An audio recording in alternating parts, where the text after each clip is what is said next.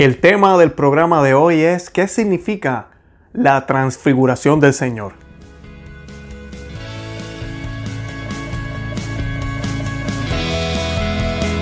Bienvenidos a Conoce, Ama y Vive tu Fe. Este es el programa donde compartimos el Evangelio y profundizamos en las bellezas y riquezas de nuestra fe católica. Les habla su amigo y hermano Luis Román y quisiera recordarles que no podemos amar lo que no conocemos y que solo vivimos lo que amamos. Nos dicen las escrituras. Mientras oraba, su rostro cambió de aspecto y sus vestiduras se volvieron de una blancura deslumbrante. Y dos hombres conversaban con él. Eran Moisés y Elías, que aparecían revestidos de gloria y hablaban de la partida de Jesús, que iba a cumplirse en Jerusalén. Pedro y sus compañeros tenían mucho sueño, pero permanecieron despiertos y vieron la gloria de Jesús y a los dos hombres que estaban con él. Mientras estos se alejaban, Pedro dijo a Jesús, Maestro, qué bien estamos aquí. Hagamos tres carpas, una para ti, otra para Moisés y otra para Elías. Él no sabía lo que decía. Mientras hablaba, una nube los cubrió con su sombra, y al entrar en ella los discípulos se llenaron de temor. Desde la nube se oyó entonces una voz que decía, Este es mi Hijo, el elegido, escúchenlo. Y cuando se oyó la voz, Jesús estaba solo. Los discípulos callaron y durante todo ese tiempo no dijeron a nadie lo que habían visto. Palabra del Señor, gloria a ti Señor Jesús. Bienvenido al episodio número 67 de nuestro programa Conoce, Ama y Vive tu Fe. Antes de comenzar con el tema, quisiera exhortarlos a que se suscriban al canal aquí en YouTube o los que nos están escuchando por podcast, que se suscriban en su aplicación de podcast, así sea Spotify, Apple Podcast, Google Podcast, Podcast Addict. Son muchísimas las aplicaciones. Suscríbanse a ellas, dejen un review, dejen un comentario, compártanlo. Eh, todo eso ¿verdad? nos ayuda muchísimo. También los invito a que nos visiten en Facebook, Instagram y Twitter y que visiten nuestro blog conoce, ama y vive tu Bueno, hoy vamos a estar hablando de la transfiguración del Señor. Eh, es una de las fiestas que se celebran en la iglesia y además de eso es uno de los eventos eh, de mayor importancia en la vida de Jesucristo. Es uno de los misterios que a veces ¿verdad? no podemos entender por qué sucedieron, sigue siendo un misterio, ¿verdad? Pero tiene un significado en la, en la lectura y tiene un significado en las sagradas escrituras. Y hay una razón por la cual los evangelistas lo colocaron ahí, hay una razón por la cual sucedió en el momento en que sucedió. O sea que todo eso lo vamos a estar observando en el día de hoy. Para comenzar, a mí me gustaría recordar o, mencionar que el Papa Calixto III eh, en el 1457, en el 1457, fue el que instituyó esta este milagro, este evento de la vida del Señor como, como una fiesta para la Iglesia Católica. Se celebra todos los 6 de agosto. Y él la extendió o la quiso eh, colocar como una fiesta para toda la Iglesia Universal porque estaban celebrando la victoria que obtuvieron en Belgrado sobre Mahomet II, que había sido el conquistador de Constantinopla por parte de, los, uh, de los turcos. Y ellos eh, ¿verdad? practicaban la religión del Islam. Y por esa batalla fue que el Papa quiso celebrar, eh, porque los cruzados tuvieron victoria sobre ellos. Eh, pero nosotros, ¿verdad? Ahorita pues seguimos conmemorando todas estas victorias, estas batallas, ¿verdad? Europa sería otra, todos estos países serían otros si no hubiese sido por esas batallas, si no hubiese sido por los cruzados. Pero hoy también lo que donde más nos enfocamos es en lo que en lo que realmente sucedió y eso es lo que el Papa quería hacer, quería que nos diéramos cuenta de cómo a través del Evangelio, a través de Cristo, a través de cómo Él se transfigura ante nosotros, a través de cómo Él se presenta ante nosotros, podemos vencer cualquier mal. Eso incluye los males terrenales, pero sobre todo los males espirituales, los males que nos alejan del Señor o de los caminos de Dios. Y yo les quiero leer aquí qué nos dijo San Cirilo de Alejandría, es una de las homilías que él hizo sobre la transfiguración. Y dice lo siguiente, Jesús sube al monte con los tres discípulos que ha escogido. Después queda transfigurado por una luz brillante y divina hasta el punto de sus vestidos resplandecían como, como luz. Seguidamente Moisés y Elías, enmarcando a Jesús, hablaban entre ellos de su muerte, que iba a consumar en Jerusalén, es decir, del misterio de su encarnación y de su pasión salvadora, que se iba a realizar sobre la cruz. Porque si es verdad que la ley de Moisés y la predicación de los profetas habían ya mostrado por adelantado el misterio de Cristo, esta presencia de Moisés y Elías y su conversación tenían por finalidad mostrar que la ley y los profetas formaban como la escolta de nuestro Señor Jesucristo, el Señor que ellos habían enseñado. Después de su aparición, no se callaron, sino que hablaban de la gloria que el mismo Señor iba a quedar lleno en Jerusalén por su pasión y su cruz, y sobre todo por su resurrección. Es posible que el bienaventurado Pedro, creyendo que el acontecimiento del reino de Dios había llegado, deseara permanecer en el monte, cuando dijo que era necesario hacer tres chozas, no sabiendo lo que decía, porque no ha llegado el tiempo del fin del mundo, no es ahora que los santos gozarán de la esperanza que les ha sido prometida. Porque San Pablo afirma, Él transformará nuestra condición humilde según el modelo de su condición gloriosa. Puesto que el plan de salvación no estaba todavía acabado, sino tan solo en su comienzo, no era posible que Cristo, venido al mundo por amor, renuncie a querer sufrir por Él, porque tomó la naturaleza humana para sufrir la muerte en su carne y destruirla por su resurrección de entre los muertos. Esas son las palabras de San Cirilo, y yo quisiera abundar un poquito para que veamos el contexto de cómo sucede esto. Primero que nada, nuestro Señor Jesucristo escogió a tres de los doce, tres, y fue Pedro, Juan y Santiago. Y esto tiene un significado importantísimo. Yo le llamo a ellos los tres amigos. Sabemos que Pedro, pues el primer papa, Juan fue quien se quedó con la Santísima Virgen, el discípulo amado, el más joven de los doce, eh, y Santiago fue el primer obispo de Jerusalén, eh, murió mártir y pues era uno también de los más importantes entre todos los, entre los doce. ¿Y qué sucede? Jesucristo se lleva a ellos tres, ¿saben por qué?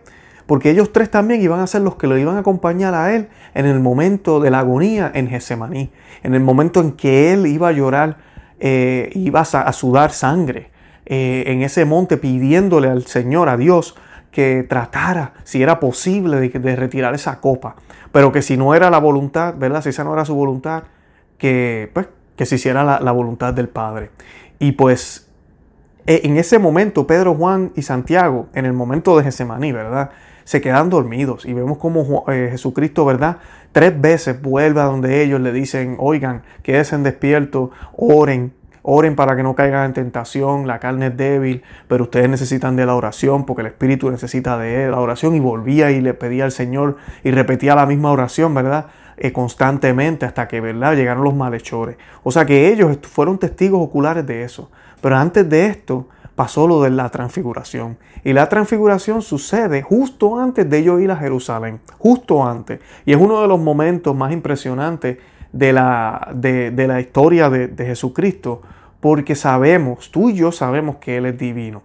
Tú y yo sabemos que Él es el Hijo de Dios, pero tú y yo lo sabemos porque nacimos después de Él haber muerto y resucitado, después de haber fundado su iglesia, después de haber visto tantas cosas, ¿verdad? Después de haber visto un Tomás que no creía que hubiese resucitado y cuando lo vio lo reconoce, no solo como, como, como Jesús, el resucitado, sino como Señor. Y le dice, Señor mío y Dios mío. Así que vemos todo esto y ya tú y yo pues sabemos lo que está sucediendo. Pero Pedro, Juan y Santiago todavía no. Y en ese momento ya nuestro Señor sabía que Él iba a ser entregado por nuestras culpas, por nuestros pecados. Y allá en el cielo eh, y en el más allá se observaba, se podía ver desde, lejos los demonios, los ángeles, todos observaban lo que estaba sucediendo alrededor de la persona de Cristo, alrededor de la persona de Dios hecho hombre. ¿Y qué pasa? Cuando llegan aquí al monte, y esta parte es importantísima, en el Viejo Testamento sabemos que Moisés sube también a la montaña. Y nos dice en una de las partes que él subió a la montaña y cuando baja, su rostro estaba alumbrado tanto que, la gente no podía ni siquiera verlo. Que inclusive vemos muchas de, las estatuas que se, que, se, que hacen de Moisés, a veces se confunde. Muchas personas piensan que tienen dos cuernos, no sé si se han fijado, pero Moisés le, lo, lo ponen como si tuviera dos cuernos, no son cuernos, son rayos. Y la Biblia dice que era tanto el resplandor del rostro de Moisés que a Moisés le tuvieron que colocar como un velo, porque la gente no podía, no podía mirarlo, porque él estuvo ante la presencia de Dios. Y esto sucede en el monte. Al igual que Jesucristo, Jesucristo es ahora el nuevo Moisés. Jesucristo es el nuevo Moisés que sube al monte, ¿ok? Hablar con Dios Padre. Y Dios Padre se manifestó en este monte. Escuchamos la voz que dice, ¿verdad? Hagan lo que Él les diga. Es esa voz, ¿verdad? Que, que dice, que dice, eh, Este es mi hijo, el elegido, escúchenlo, ¿verdad?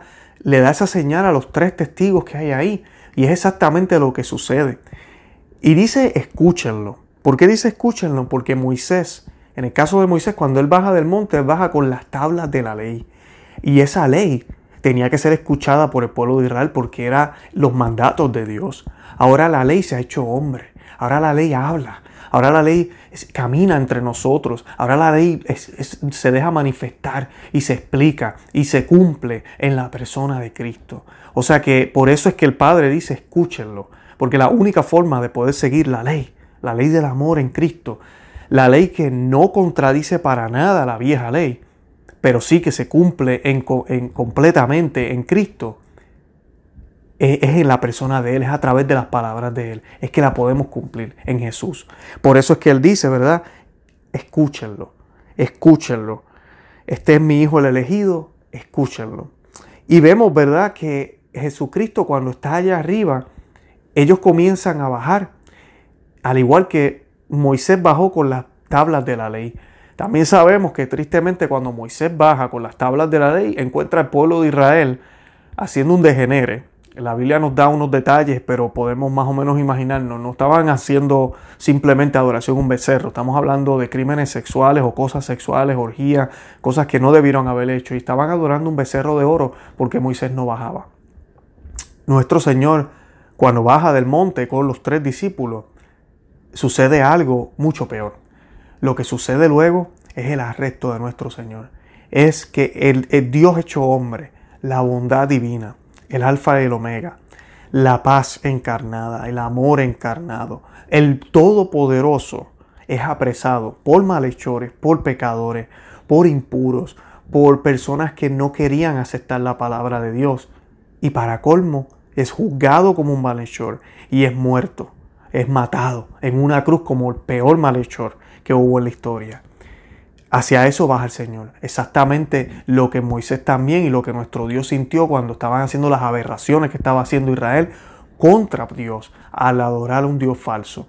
Así que vemos ahí esas similitudes, ¿verdad? Y Moisés nos está llevando, lo lleva al pueblo de Israel hacia la tierra prometida a través del desierto, ¿verdad? Hacia la tierra prometida. Y en, esa, en ese peregrinar sabemos que hay muchas historias. Nuestro Dios nunca abandonó al pueblo de Israel le, dio maná, le dio alimento, les dio, eh, les dio el, agua para poderse eh, saciar. Y asimismo nuestro Señor hace exactamente lo mismo. Nos provee a través de ese camino, al igual que Moisés, para llevarnos hacia la patria celestial. Moisés llevó al pueblo de Israel hacia algo aquí terreno, para manifestar la gloria de Dios. Pero eso es un tipo para podernos mostrar la misión de Cristo, que es el nuevo Moisés. El nuevo Moisés que a través del bautismo divide las aguas, ¿verdad? A través del agua del bautismo nos lleva hacia la tierra prometida. Y en la transfiguración, al igual que sucede en nuestras vidas, cuando estamos cerca del Señor y el Señor se manifiesta de maneras hermosas, usualmente puede suceder en un retiro. Usted se va a tres, cuatro días de retiro y es como si estuviera, es como si estuviera en el monte, es como si estuviera en la montaña y se siente tan lindo, uno se quiere ir de ahí. O tal vez está en oración, pasó un día en oración, o a veces en la Santa Misa, ojalá así sea siempre. No nos queremos ir, se acaba la Santa Misa, es como que yo no me quiero ir, yo me quiero quedar aquí. Pero el Señor nos dice, no, mira, tenemos que bajar del monte, tenemos que bajar y tenemos que ir allá abajo a enfrentar a los malhechores, a enfrentar el pecado, a enfrentar a nuestros enemigos, a enfrentar y cargar nuestra cruz, al darnos cuenta de lo que es realidad en este mundo caído. Y con la gracia y poder que Él nos da, escuchándolo, vamos a poder triunfar, vamos a poder llegar hasta el otro lado. Así que esa parte es bien importante. Y vemos un Pedro que sanamente, ¿verdad? Dice, vamos a hacer tres chozas, ¿verdad? Vamos a construir unas chozas aquí, vamos a quedarnos acá porque se siente bien pero inmediatamente ya se habían ido los, visitantes, ¿verdad? Se habían ido completamente. En esos dos visitantes, y es bien importante, vemos la ley y los profetas. La ley a través de Moisés y las profecías. En Cristo ambas se unen, porque Cristo es la ley viva y Cristo nos dio unos mandatos también, pero también Él es todas las profecías hechas realidad, todas las profecías cumplidas. Todas las profecías del Viejo Testamento se han hecho realidad. En el libro de Daniel nos dice lo siguiente, yo estuve mirando hasta que fueron colocados unos trono y un anciano se sentó. Su vestidura era blanca como la nieve y los cabellos de su cabeza como la lana pura. Su trono llamas de fuego, con ruedas de fuego ardiente. Un río de fuego brotaba y corría delante de él. Miles de millares le servían y centenares de miles estaban de pie en su presencia. El tribunal se sentó y fueron abiertos unos libros. Yo estaba mirando en las visiones nocturnas y vi que venía sobre las nubes del cielo como un hijo de hombre. Él avanzó hacia el anciano y lo hicieron acercar hasta él. Y le fue dado el dominio y la gloria y el reino, y lo sirvieron todos los pueblos, naciones y lenguas. Su dominio es su dominio eterno, que no pasará, y su reino no será destruido. Así que aquí Daniel nos está hablando de quién? De Cristo, del Mesías. Vi a uno como hijo de hombre. Jesucristo, ¿quién es? Es uno como hijo de hombre, pero es hijo de Dios. Es uno que se hizo carne, utilizando, ¿verdad?, el, cuerpo virginidad y santo y, inmaculado de la Santísima Virgen. Se hizo hombre, como un hijo de hombre. Pero a este hombre se le dio dominio de todo, de todo. Y eso es exactamente lo que sucede en la persona de Cristo. Y vemos cómo esta persona tenía poder sobre todos ellos. Y es exactamente también lo que nos dice nuestro Dios cuando Él dice, este es mi elegido, escúchenlo. Este es mi elegido, escúchenlo. Y esas palabras aplican a todos, a todos. Allá en el cielo, en la tierra y hasta en las potestades y abajo en el infierno. Todos están sujetos al nombre de Jesús, a la persona de Cristo, porque Él es Dios. Él es Dios mismo hecho hombre. Y a través de esto también nuestro Señor nos eleva, nos lleva a un punto más alto, nos, nos uh, no, no puedo decir diosifica, pero nos cristosifica. Y al hacernos hermanos de Cristo, entonces somos dignos de poder entrar al reino de los cielos. Algo muy bonito, y es que me gusta de este episodio también de la vida de nuestro Señor Jesucristo. Hay varios episodios que esto sucede, pero en el caso de este, San Pedro inclusive escribe en una de sus cartas sobre esta experiencia que él vivió, por si no lo sabían. Así que les voy a leer el pedacito de la carta. Es en la segunda carta de él, de Pedro, capítulo 1, versículos 16 al 18, por si lo quieren buscar. Y San Pedro cuenta sobre este evento. Él dice, os hemos, os hemos dado a conocer el poder y la venida de nuestro Señor Jesucristo, no siguiendo fábulas ingeniosas, sino después de haber visto con nuestros propios ojos su majestad, porque recibió de Dios Padre honor y gloria, cuando la sublime gloria le dirigió esta voz. Este es mi Hijo muy amado, en quien me complazco. Nosotros mismos escuchamos esta voz venida del cielo, estando con Él en el monte santo. Y así se nos hace más firme la palabra de los profetas, a la cual hacéis bien en prestar atención, como a lámpara que luce en lugar oscuro, hasta que despunte el día y se levante en nuestros corazones el lucero de la mañana. Ese fue nuestro primer Papa, San Pedro. Vieron exactamente, prácticamente dijo lo mismo que decía el Evangelio que para que tengan una idea, el Evangelio que leímos de hoy es, de San Lucas, capítulo 9, del 28 al 36. Y es exactamente lo mismo, nosotros escuchamos esa voz, nosotros nos dimos cuenta que en Él se cumplieron las profecías, nosotros lo que vimos fue real, fue verdad. Y esto es importantísimo porque Pedro, al igual que los doce y otros, fueron testigos oculares de cada cosa que hizo Cristo, de cada cosa que dijo, que habló, que interpretó, que, mostró, todo lo que hizo nuestro Señor. Así que estas palabras no las podemos tomar como cualquier otro testimonio, como si yo le estuviera dando mi testimonio hoy acá. Y muchas veces es gracioso porque tomamos eso muy en serio. Cuando alguien nos cuenta una historia, cuando alguien nos dice algo, lo tomamos muy en serio, ¿verdad? Pero cuando vienen y nos habla tal vez alguien en la Biblia, tenemos nuestras dudas. Y es triste eso cuando empezamos a, cuestionar lo que está escrito en las Sagradas Escrituras.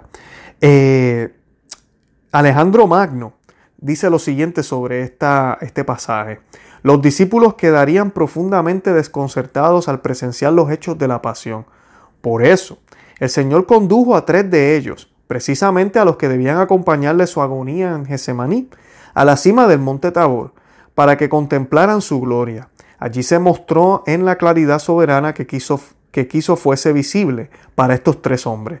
reflejando lo espiritual de una manera adecuada a la naturaleza humana, pues rodeados todavía de la carne mortal, era imposible que pudieran ver ni contemplar aquella inefable en inaccesible visión de la misma divinidad que está reservada en la vida eterna para los limpios de corazón. Ese fue San León Magno, hubo también una homilía sobre la transfiguración. Así que es, exactamente eso. No hay nada que el Señor haya hecho o haya sucedido que haya sido en vano. Nada. Y Él escogió a estos tres discípulos para que pudieran ver eso. Yo te pregunto a ti, hermana y hermano que me escucha, ¿por qué nos dice esto? ¿Qué, ¿Qué cosa práctica podemos tomar sobre esto en nuestras vidas? Es la siguiente, el Señor se ha transfigurado en tu vida muchísimas veces. La pregunta que te hago es, ¿cómo hemos reaccionado? ¿Se nos olvidó? ¿Vieron cómo San Pedro hablaba en esa carta sobre ese suceso? A él no se lo olvidó. Sí, cayó en pecado luego, porque justo después que ellos bajan del monte, llegan a Jerusalén, pasan lo de Gesemaní, arrestan al Señor. ¿Qué hace San Pedro? San Pedro niega al Señor tres veces, en la cara, tres veces, renegó, e inclusive empezó a maldecir al, cuando era cuestionado ¿verdad? De que él era discípulo del Señor. Y él, no, yo no soy discípulo del Señor, yo no estuve con él, ustedes están locos, yo no sé de qué ustedes hablan. Lo negó tres veces. O sea que él tuvo esta, esta vivencia y con todo y eso cayó en un pecado así de grave. ¿Por qué te digo esto? Porque tal vez tú, hermana y hermano que me escuchas, has tenido experiencias hermosas con el Señor. El Señor se ha transfigurado de una manera en tu vida, de alguna forma mística tal vez, de alguna forma especial en un retiro, o tal vez no has vivido de ninguna manera así sobrenatural, nada fuera de lo normal, pero sí lo has sentido, si has cambiado tu vida, has dejado vicios, has cambiado tu forma de ser y de momento, ¡boom!, volviste a caer, volviste a negarlo, volviste a caer tal vez hasta peor que antes. Y ya había sucedido esto. San Pedro escribió la carta que yo les leí después de eso, después de todo esto, después de haber traicionado al Señor y de haberse reconciliado con Él. Yo te pregunto a ti, hermana y hermano que me escuchas, tenemos que arreglar las cosas. Haz como Pedro, vamos a reconciliarnos con el Señor. Vamos a hacer las cosas bien. O eres tal vez, y te quiero hacer esa pregunta también, de los que nos gusta estar dentro de la iglesia, pero no salimos de ahí. Y queremos estar en el monte, pero no queremos bajar de ahí. No, no queremos bajar de ahí.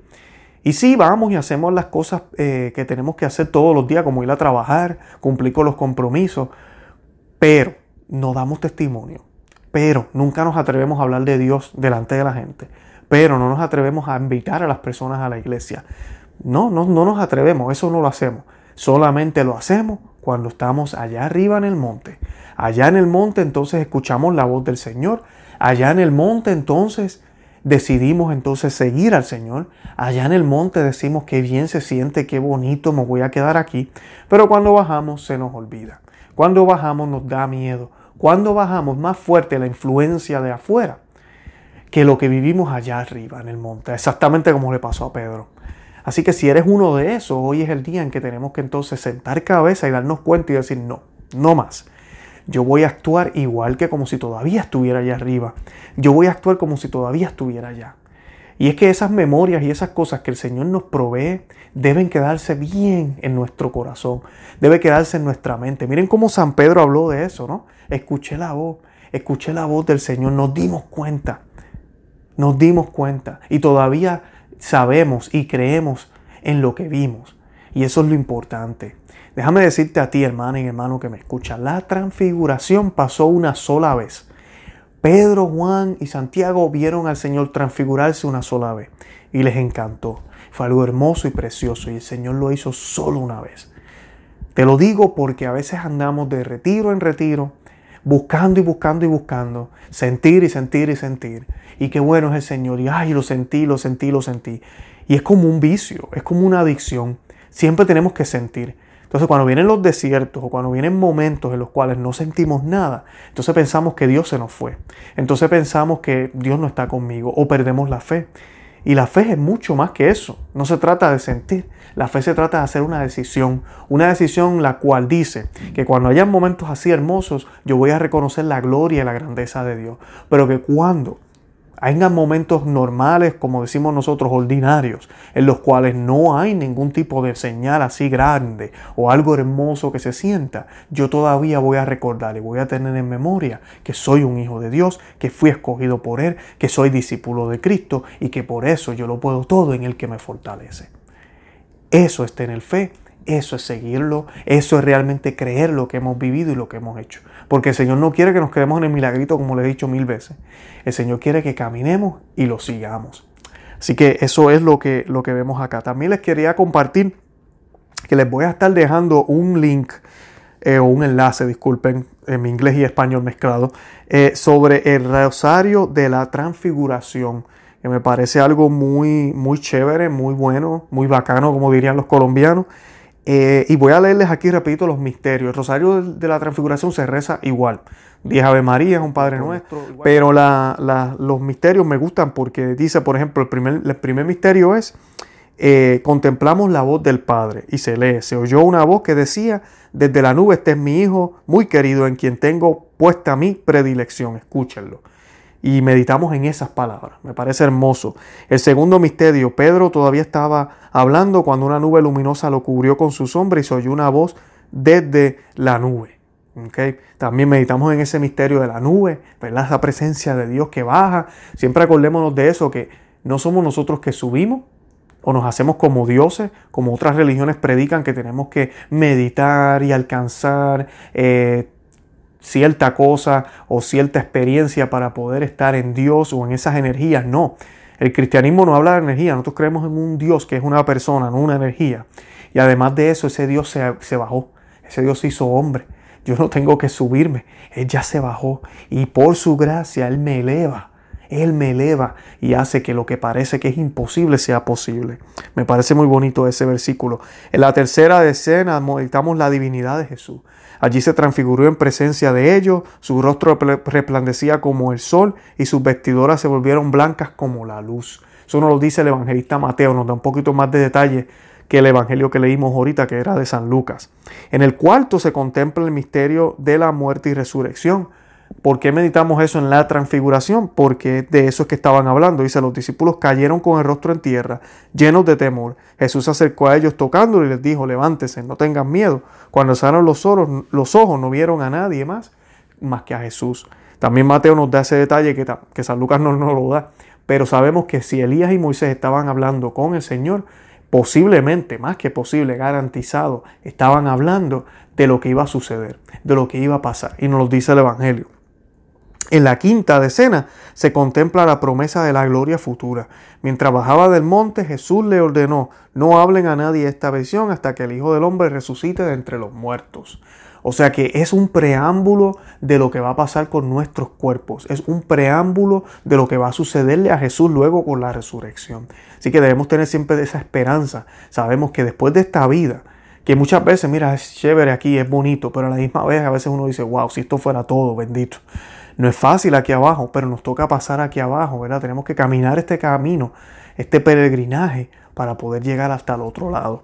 Eh, así que les voy a poner ese enlace para que puedan pues rezar este rosario también esta semana y puedan meditar un poco mejor este evangelio.